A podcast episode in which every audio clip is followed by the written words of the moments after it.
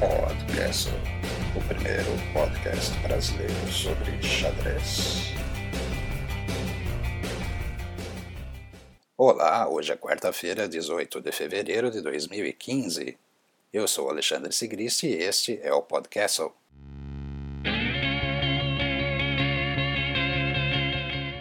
E atenção! Se você ouviu um relógio digital apitando aí na sua casa, mas não sabe onde, pode ter sido quando você ouviu o podcast 48 de ontem, terça-feira.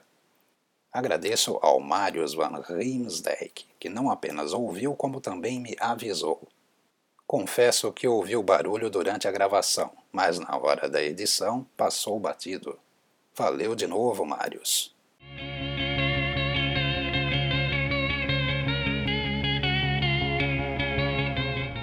Zurique. Nandão campeão. Calma, calma, é do torneio de Zurique. Após cinco rodadas de xadrez clássico, o xadrez pensado, o título em Zurique ficou com o indiano Viswanathan Anand, que somou sete pontos.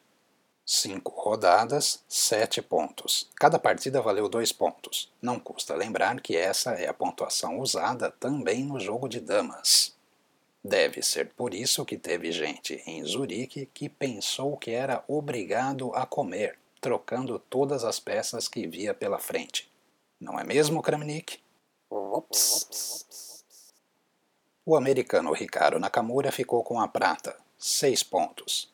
Kramnik, sólido, invicto e trocando tudo o que podia, ficou em terceiro, cinco pontos, 50%. Caruana, Karyakin e Aronian dividiram a lanterna, com o último posto ficando no desempate com Levon Aronian. Aronian, Aronian, deixa o site para lá, Aronian, se concentra no xadrez, no xadrez. Você já visitou o site do Armênio? Digita lá, levonaronian.com. Não sei se você sabe, mas não precisa do www. O site tem umas fotos bem ruinzinhas e ainda está na fase inicial. A home, a página inicial, por outro lado, é estilosa, é chique, feito o armênio. Acredito que aos poucos, conforme o conteúdo for surgindo, vai ficar bem legal. Pois é, a fase de Levon anda tão ruim que a gente tem que falar do site. Sim, é verdade que Levon levou o título no torneio de Blitz em Zurique mas aquilo só serviu para estabelecer a ordem para o emparceramento. Ou seja, não serviu para quase nada. Amanhã teremos o torneio de xadrez rápido, às cinco rodadas num só dia. Vai começar às 10 da manhã, horário de Brasília. Primeira rodada, Kramnik versus Anand, Karyakin versus Aronian, Nakamura versus Caruana. Nakamura Caruana é o embate entre o americano nascido no Japão e o italiano nascido em Miami. Globalização é isso aí.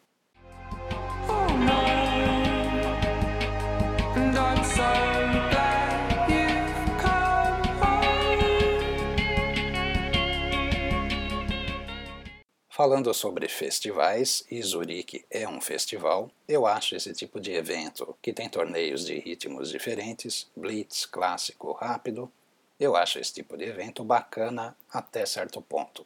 É legal, é muito legal fazer um relâmpago para decidir a ordem inicial, mas é bacana como algo esporádico. Não acho muito legal se virar a regra. Eu tentei aqui fazer paralelos com outros esportes, mas não vi nenhum que chegasse próximo. Não seria justo, por exemplo, dizer que é o mesmo que pedir que os participantes da São Silvestre decidam a ordem de largada numa corrida de 100 metros rasos no dia anterior. Também não é o mesmo se o tênis decidisse os cabeças de chave de um Grand Slam com um torneio de tênis de mesa. Mas continuo achando que o torneio de Blitz deve ser um atrativo, não a regra. Agora sobre o xadrez rápido.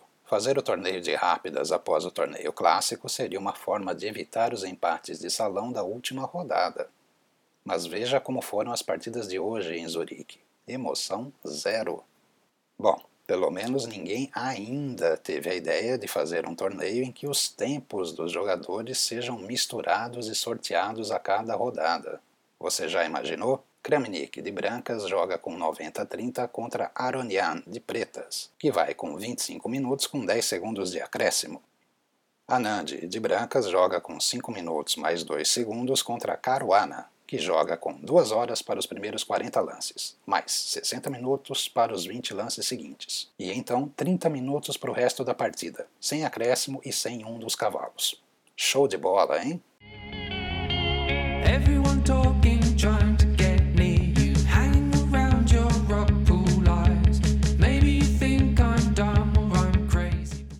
Falando em show, quem acompanhou o Lyuboyevich na transmissão hoje? E eu me lembrei de um episódio muito bacana envolvendo Lyubo. Aconteceu ainda na época das partidas suspensas. Não me lembro o torneio, infelizmente. Lyuboyevich jogava de pretas contra Ivanchuk. Tinha que ser. E a partida foi suspensa num final de torres em que Ivanchuk tinha dois peões a mais. Ivanchuk anotou o lance secreto e, quando a partida foi retomada, o árbitro leu o lance secreto para realizar no tabuleiro e. o lance estava errado. Ivanchuk havia anotado incorretamente. Se eu me lembro bem, o ucraniano anotou torre C3 ao invés de torre C6, ou algo mais ou menos assim. Pelas regras da época, anotar incorretamente um lance fazia perder a partida. Mas Liboevich, lembrando que xadrez é o jogo dos reis, resolveu abandonar, justificando que entendia que Ivanchuk quis anotar o lance correto e que ele, Lyubo, estava perdido de todo jeito. Lyubomir Lyuboyevich fez parte durante vários anos da elite do xadrez mundial. Era um Svidler, um Amediarov, talvez um pouco menos. Sua simpatia e seu cavalheirismo foram sua marca. Enquanto fez parte da elite, participou do torneio Melody Amber, quando seu xadrez já não acompanhava o das grandes estrelas, continuou participando, mas como comentarista.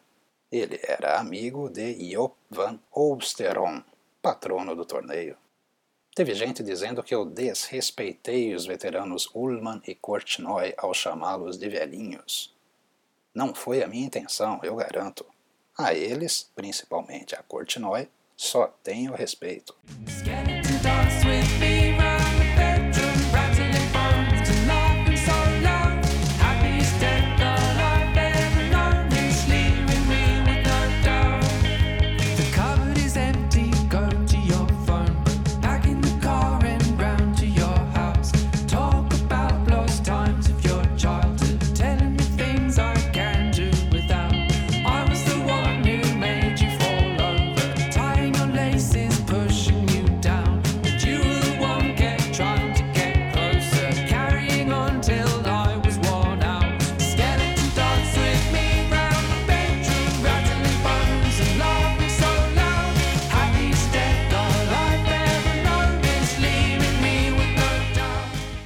Claro. E no próximo domingo, 22 de fevereiro, além do torneio de Itu, a Copa Xadrez Rápido inicia a temporada 2015 em Rio Claro.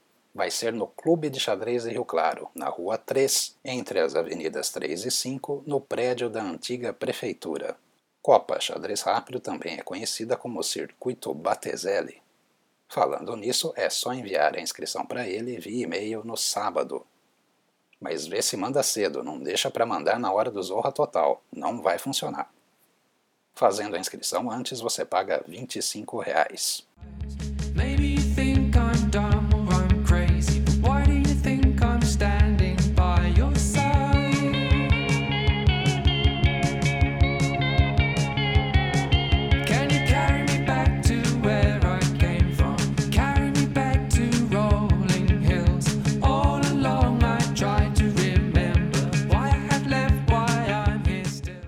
Aquele, abraço. abraço.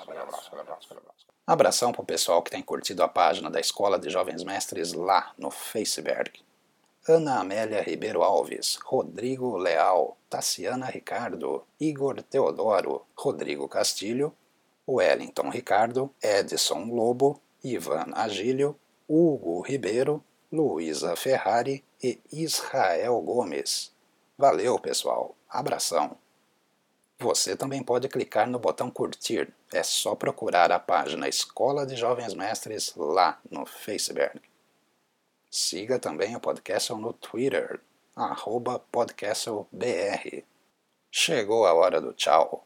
Falaremos sobre o Grand Prix de Tbilisi no próximo episódio. Por enquanto, a diversão tem sido ver qual a abertura bizarra que Bahadur Jobava vai escolher.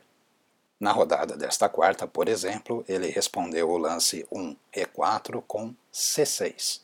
Foi realmente algo bizonho. Eu sou o Alexandre Sigrist e este foi o Podcastle. Até mais.